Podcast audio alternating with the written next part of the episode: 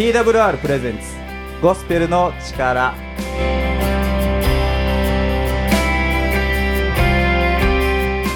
皆さんいかがお過ごしでしょうか？ゴスペルの力が始まります。本日のパーソナリティは TWR の小松がお送りします。皆さん明けましておめでとうございます。新年いかがお過ごしでしょうか？はい今日もですねゴスペルの力これから始まっていくんですけども今日もですね昨年に引き続いてですね、えーこの方に来ていただいております。では早速お呼びしたいと思います。青木先生よろしくお願いいたします。よろしくお願いします。明けましておめでとうございます。先生新年どうでしょうか？はい、あの楽しく過ごしておりますけれども、はい、こうクリスマスが終わってですね、こう教会はちょっと落ち着くかなと思ったらそうではなく、また新たな年に向かってですね、いろいろと楽しいことがワクワクすることがありますので、はい、はいありがとうございます、そして今日もちょっとワクワクすることがありますよね。はい、そうですね。今日もですねあの特別なゲストがですねもう一人来ていただいておりますので早速お呼びしたいなと思うんですけども。じゃあお呼びします。京香さんこんにちは。よろしくお願いいたします。こんにちは、よろしくお願いします。今日はありがとうございます。あ、こちらこそありがとうございます。緊張しますか？そうですね、ちょっとだけ緊張してます。初めてですかこうやってラジオに出るっていうのは？そうですね、本格的なラジオはこれが初めてですね。ありがとうございます嬉しいですねそうですね。ええもうね、じゃあよかったら自己紹介してもらっていいですか？はい、ありがとうございます。えー、同志社大学社会学部社会学科1年生の田中京香です。えっと小小学校の時はカトリックの学校に通っていて、で中高はプロテスタントの学校に通っていて大学もプロテスタントということで、まあ、キリスト教とは、えー切っても切れない縁ということで。うん。で今回もこうやってラジオに出させてもらってやっぱりこういう縁って続くんだなっていうふうにひしひしと痛感しております。はい。はいありがとうございます。完璧ですね。カカトリックからプロテスタントね、すべてをこう網羅してる。そうですあねと正教会があれば、そうでもあのクリスチャンではないんですね。そうですね。洗礼とかは特に受けたことは完璧じゃないですかこのゲスト。ね完璧なゲストの方なので普段は教会行かれてないけども、ね。あの学校でキリスト教にはよく触れられて、はい。で聖書にも触れているっていうことですね。はい。はい。今日はですねその京香さんからですねズバッと質問が来るのかもしれませんね。そうですね。ちょっと怖いい。ですね。どんな質問どんな質問来るのかちょっと楽しみですね。ええ。まああの私のね授業を取ってくださってるってことでね出会うことできたので、まあなんかそういったことも踏まえてこう語ってくれるかもしれないので、私にとっては非常にこうドキドキしてますね。大丈夫です。安心してください。じゃあどんな感じなの？か今日はこの3人でですね、はい。お送りしたいと思います。どうぞ楽しんでお聴きください。はい。ではここで1曲お送りしたいと思います福原孝義でマスターピース。ではお聴きください。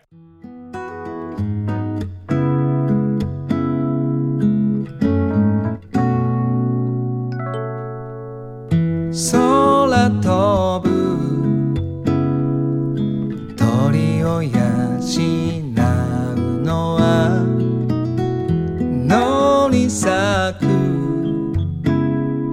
花を飾るのは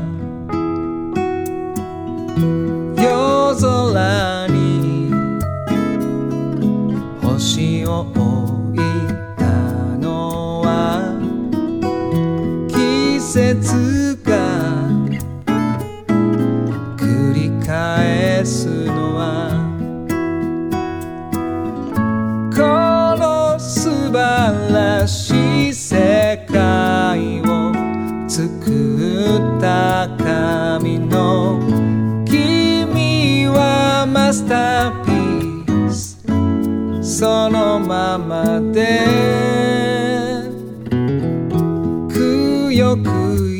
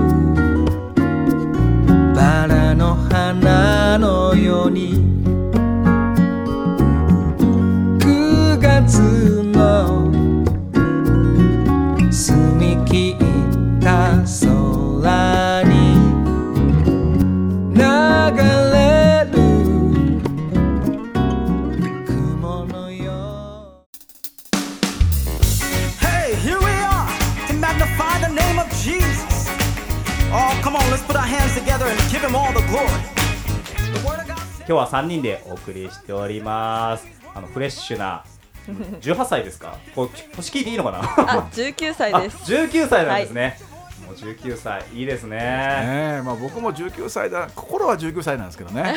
あね年齢的にはちょっとまあまあはい。はい。はいということではい。ちょっとそこは触れないでおこうかなと思いますけれども。今そしたら大学1年生ですよね。はい、そうです。どうですか？大学生活は。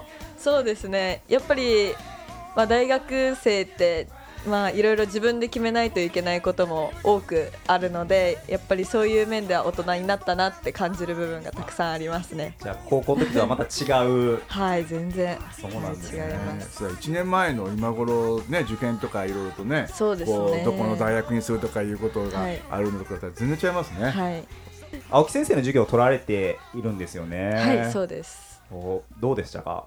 僕は聞いているのか分からないですけど 先生いいですか？聞いて。あもちろんもちろん。あのあの別に単位とか関係ないですからどうぞはい。関係ないそうなので、まあ、ざっくばらんに聞かせていただけたらなと思うんですけども、はい。あの授業を受けられて、はい。率直な感想とかこう、はい。まあ授業で聞けないこともありますよね。なかなか授業だけでは聞けないこととかあるので,、そうですね。よかったらそういうこともですね、はいここでお話しいただけたら嬉しいんですけども、青木先生とってもいい方でね本当にね、はい。もう毎あ回あそれねもう今あ私の僕言葉じゃなくて。あ失礼しました。あじゃあ京子さんどうぞ。私の言葉で言うと、はいはい。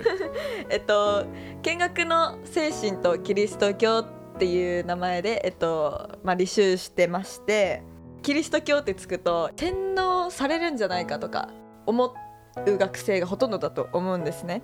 自分は中高となんか聖書っていう授業があって特に授業でキリスト教に触れられることに洗脳とかいう先入観はなかったので、まあ、そこは大丈夫でしたあとは面白いなって思うのがアメリカの思想とかを学べるっていうところにすごい魅力感じてて履修する前はそんなことなんかアメリカの思想が学べるから履修しようじゃなくて京田辺キャンパスに単位取れる取りやすい授業があるっていう理由で取ったんですね。そこかやっぱり。はい。すみません。いやいやいやいやいいですよ。あ でもあはい。これって必修の授業じゃないんですか？必修ではないですあね。必修。ではないんですか、うん。はいじゃないです。あそうなんですね、はい。もうだから口コミで伝わっていくとか、まあ、あと単位合わせみたいな感じですよね。うん。本当に最初は、うん。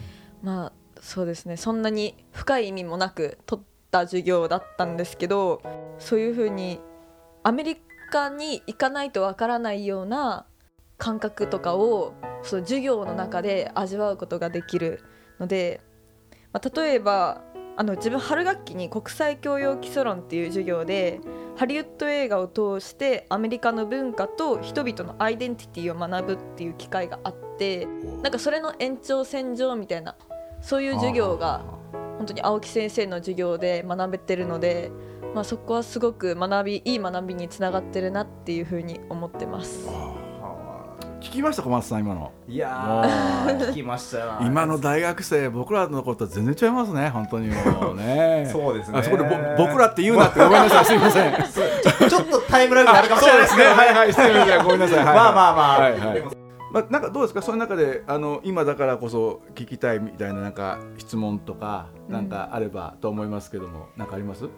そうですね、その授業と関係ないことになっうん本当に申し訳ないんですけどキリスト教に関する質問してもいいですか？おおどうぞどうぞ。来ましたねストレートに。はい。はい。はい。あのさっきうん言った自分の自己紹介でも言ったんですけど、ん。小中高とやっぱりキリスト教に触れてきて、ほうほうまあ毎日のように主の祈りっていうのを唱えてたんですよ、あ主の祈りね。はい。最後の方になってくると、うん。ただつらつらつらつら文章を読んでるような感覚にうん。なるんですけど、うんはい。その中でもやっぱり唯一ずっと引っかかってること一文があってそれが「我らに罪を犯す者を我らが許すごとく、うん。我らの罪をも許したまえ」あっていう言葉があるじゃないですか。これってうん。どんな罪でも許されるなら、うん。なんだろうそのまあ極端に言えば、うん。殺人犯した人とか、うんうんそういう人もうん。許されるんじゃないかとか、うんキリスト教信者の人がうん。仮にうん。人を殺しても神様許してくれるから別にあいいとかいうそういう考えうんにうんなりうるような文章だからうん。ちょっと怖いなっていうふうにああなるほどね。ちょっと突っかかってるところがあってああそうですね。ちょっとそこに関して青木先生の見うん。解をすごい。なんか真面目な、はい。すごくいい質問ですね。たいなという。はい。そうですね。うん。基本的なことを言うとですねやっぱりねキリスト教っていうか、まあ、キリスト信仰とかよく言いますけど一番何かっていうのは許しっていうのが中心なんですね。で許しっていう時にでもあの許しが起こるためには前提が必要なんですね。それ何かって言ったらそれはやっぱりこう自分そのそれを行った行為を行った人が在籍感とかあ自分は悪いことしてるっていう自覚を持たないとやっぱり許しなんて起こらないんですよね、ある意味ね。なぜかっていうとこのことを許しましたあありがとうって終わるものもあればそうじゃないものもあるわけですけど、その時にここで死の祈りで言ってるその我らの罪を許すごとくっていう罪っていうのは何かって言ったらやっぱり自分が本当にそれを自覚できる。でももっと言うとその以前言ったらこうキリスト教とかイエス様とか知る前は自覚できなかったけど、今になったらあこれ確かに悪かったよなって思う罪を本当に許してくださいっていうことになるわけですね。うんするとそこにあるのはその何でもかんでも適当に許しごめんなさいごめんなさいって言ったらそれで許されますっていうのとはちょっと意味合いが違って本当に自分の内側にあるこのこと絶対もうどうにもならんわって思ってるものをいやいやあなたのそこまで許してくれる方がいるんですよっていうのが実はキリスト教が言ってる許しなので。うんまあ、ある意味その許しっていうのを聞いた時にその許された人はもうある意味号泣するぐらいのそういうリレーションが起こるんですね。なので何でもかんでも許されるっていうのはちょっと違うしそういう軽く捉えてしまうものではある意味ないっていうところまで分かるようにやがてなっていくっていうのがまあ主の祈りを実は何度も唱えてると本当はそうなっていくといいんだけどうん呪文というかなんかねうんお題目のようになっていくんですよね。そうですね。うん、それなんでだと思います？なんなんでそうなってると思います？うーんなんでだと思いますか。それはね、伝統っていう枠の中に主の祈りを入れちゃったからなんですよ。ああなるほどはい。形式の中にね、はい形式に入れちゃうと人はどうしても滞りなくそれを過ごすことでいいっていうその行為そのものに目を留めちゃうんですよね、うん例えばラジオで今これやった時に今この番組でやる時にこうやってやってって時に最初にオープニングがあってこういうトークがあってそれがとあだ大体これでいけるなってなると中身よりも一つこの番組を仕上げるってことにまあ多分小松さんそんなことないと思いますけども。ね。あの一個ずつ取ることが大事みたいなね、うん、仕上げてちゃんと納品するできたら終わりみたいな感じになっちゃうんですけど、でも実はキリスト教の歴史って見るときにそうやって2000年間形にこだわってきた部分って大きいんですよね。うん。一番それが如実に出るのがミッションスクールのチャペルアワーとか朝の礼拝の時間、どうですか？あの朝の礼拝とかで小中高とね来た中で、なんかあの礼拝感動できましたってありますかどうですか？そうですね。なんかやっぱもう習慣の一部になってしまうので、やっぱりそこはおろそかになってしまうなそうですね。とは思いますうね。んそうですよね。率直にいいと思います。それだとはい。はい。まさにそうなんです、うん。はいだから実はそういったものに主の祈りが入っちゃってるんですねうん。ずっとね。だけどその主の祈りっていうのはどういうシチュエーションでどのようにあのイエス様が語ったのかっていうことをちゃんと理解できた時に実はそのまがもっとこう 3D 的っていうか生きたものになってくるんですね。ある箇所ではそれがそのイエス様が5000人の人々をこう養ったって5つのパンと2匹の魚で養ったみたいな記事の近くに置いてあったりするんですね。うん。するとその本当に我々が生きる時に必要なものっていうのはこのイエスという存在が与えてくれるものなんだっていう前提の中で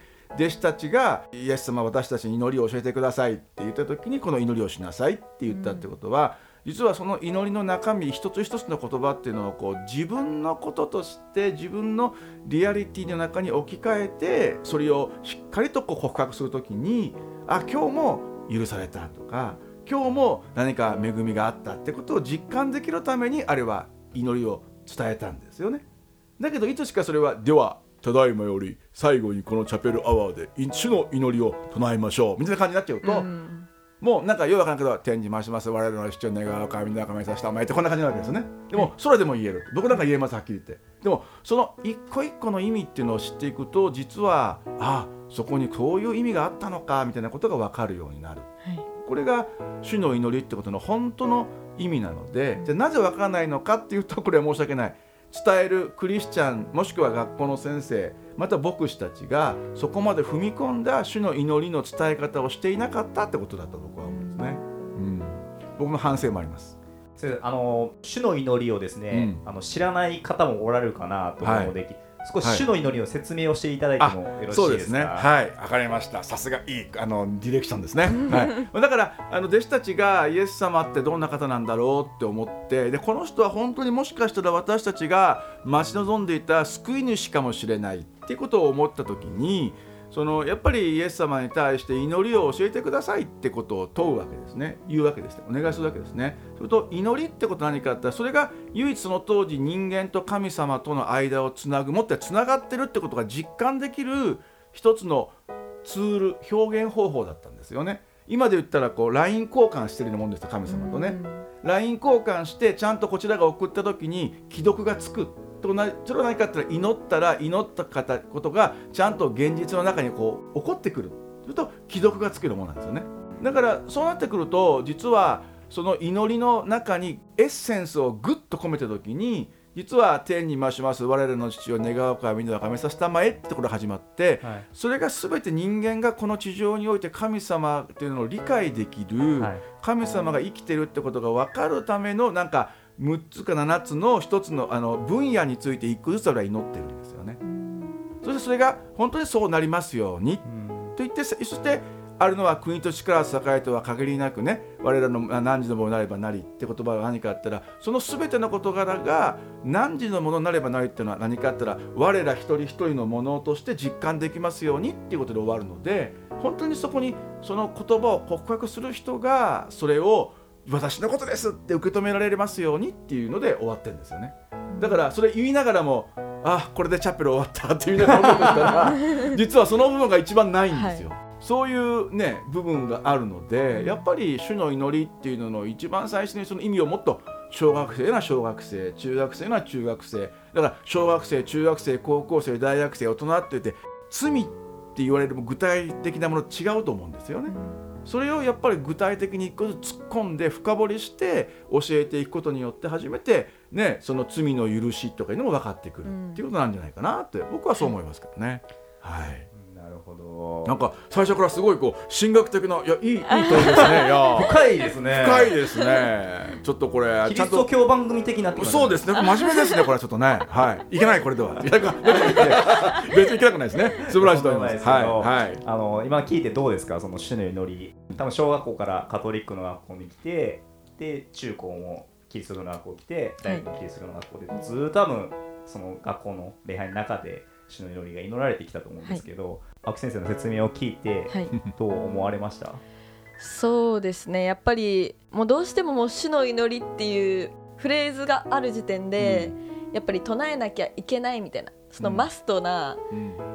なんか習慣になってしまってるっていう点においてはやっぱりこれから唱える側の人もその唱えさせる側って言ったらあれなんですけど、うん。唱えさせる側の人たちのそういった、うん。教え？うん。とかそういうのをやっぱ聞き入れる力とかも必要になってくるなっていうふうに思ったし、だからといって死の祈りを全否定するわけでもなく、まあ、神様とのコミュニケーションの一部、うん。それこそあのうん。LINE で例えてくださったんですけど、やっぱりそういった、うん。なんかいい一面といううか、ん。そうですね。そうつながれてる、うん。神様とつながれてるっていう、そういった認識うん。とかそういうのを持てるうんいいツールになってるなっていうのは思うので、そういったなんか一つ一つのフレーズに疑問を持ちながら、これからも、うん。まあ、主の祈りを唱えていきたいなと思います。唱えていきたいなと思いますって言って、多分唱えないんです日常ではね、日常生活では。そうだよね。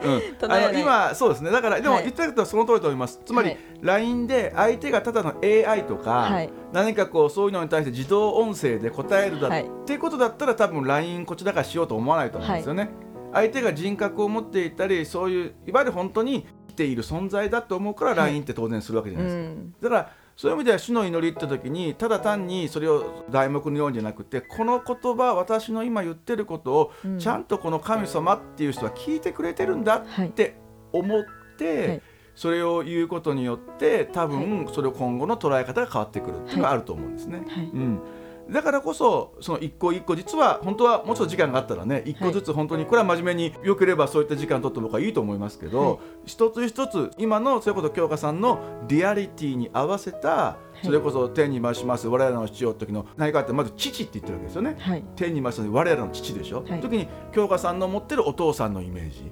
はい。それが聖書が言ってるお父さんのイメージとどうなのかとかそういうところからやっぱりこう一つ一つこうすり合わせていく中で、主の祈りがつまりそのイエス様から教えてもらったこの私青木の祈りじゃなくて、イエス様から教えてもらった京香さんの祈りになっていくっていう過程は必要なことなんですよね。はい。うん。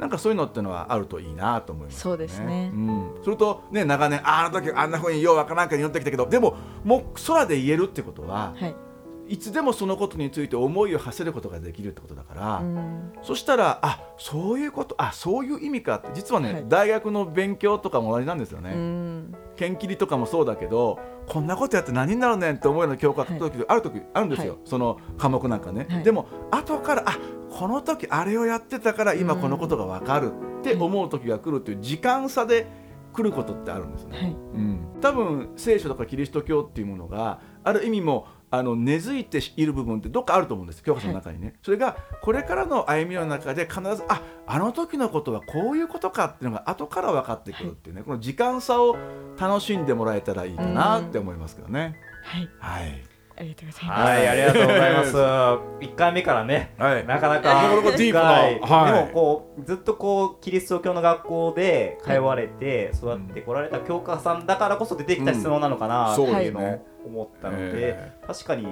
ううん主のようにわからないですもんそうですね。あ唱えていていきなりね呪文のようになってしまうんですけうん。いど、きなり中心っていうかすごいところを取り付いてきましたこれ。もういきなりサッカー初心者がオーバーヘッドキック教えてくださいって言うと思う。本当それに近いぐらい。はい。はい、いいですね。なかなか深い。はい。はい、あのリスナーの皆さんもよければですね「主の祈り」とインターネットで調べて出てくるので、もしよかったら見てみてください。本日はもう一曲お送りしたいと思います。ラムズボイスで You Satisfy My Soul です。ではお聴きください。You satisfy my soul. You're the drink I always thirst for, and you're the one who makes me whole.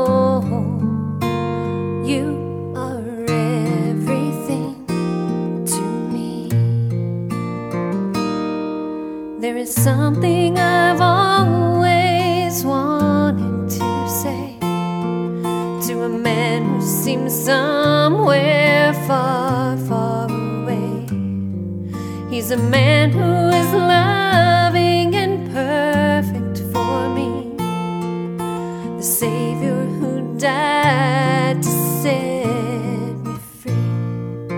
But could I say these words to a man seen? Let a passion for him replace everything. Means letting go of this world and my dreams. Means letting go of me. Cause you satisfy my soul. You're the drink I always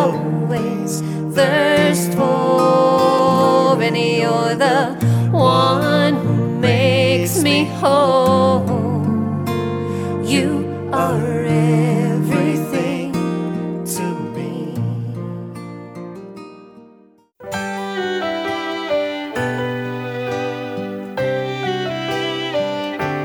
では本日最後にお送りするのは神山美沙で命の日の限りです。ではお聴きください。主は私の光私の救い主は私の命の砦誰を私は恐れよう主が共今日はありがとうございました。はいありがとうございました今日は1回目ですね。はいここで終わりにしたいなと思っておりますけども、はい。また次回もですねはい。京香さん出てくださるんですよね。はい。はい。嬉しいですね。5回目ね。3回目とね。2回目3回目と、はい。そうですね。どんな質問が出てくるのか、そうですね。どんな話になるのか、え楽しみですね。楽しみですね。我々もよく分かっていないっていうところですけどもはい、ありがとうございます、まあね次回ぜひそういったことまた聖書の質問でもいいですしまたなんかより現実の中でね、はい。あるなんか自分の疑問とか、はい。そういったことでもいいですので、ははい。い、あのぜひぜひ楽しみにしてますので、はい、はい。1回目出てみてどうでしたか？そうですねもうあのお二人ともすごくなんだろううまく回してくれて自分に。すごい喋りやすかったです。あありがとうございます、はあありがとうござい緊張せずに喋れました。そうですよかったです。あとまた数回ですね、出てくれたかと思いますけども、なんか次どんな感じ、なんか質問とかまだありました？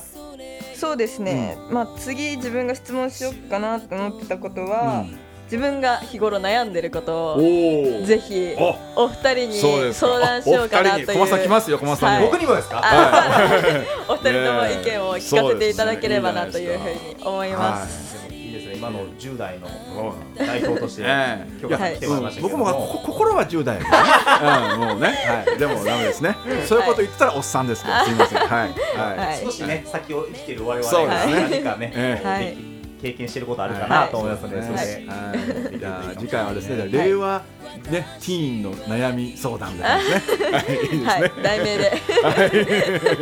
よろしくお願いします。はい、よろしくお願いします。じゃあ次回も楽しみにぜひお願いいたします。はいお願いしますはいはい、ゴスペルの力ではですね、皆様からのお便りを募集しております。